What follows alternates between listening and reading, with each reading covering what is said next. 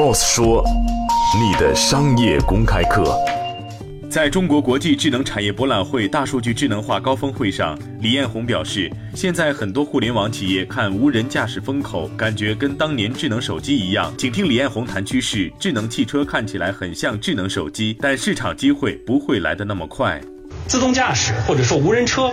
事实上这个产业本身它也有它自己的规律。我们这些做互联网的，我们做人工智能的，通常会觉得说，哦，这个跟当年智能手机起来很类似嘛，啊，原来的手机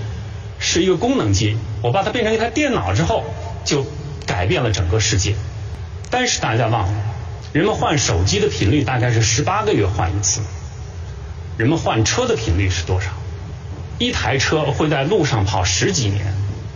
所以即使你的技术已经到那儿了，市场也不会那么快。但是这并不是说。我们的可做的东西不多，恰恰相反，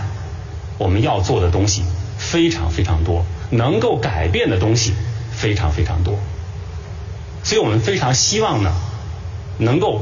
通过我们自己的努力，通过用技术的手段啊，推动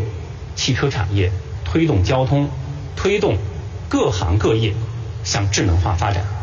今天的节目就是这样，欢迎您来三十六课音频频道关注 Boss 说。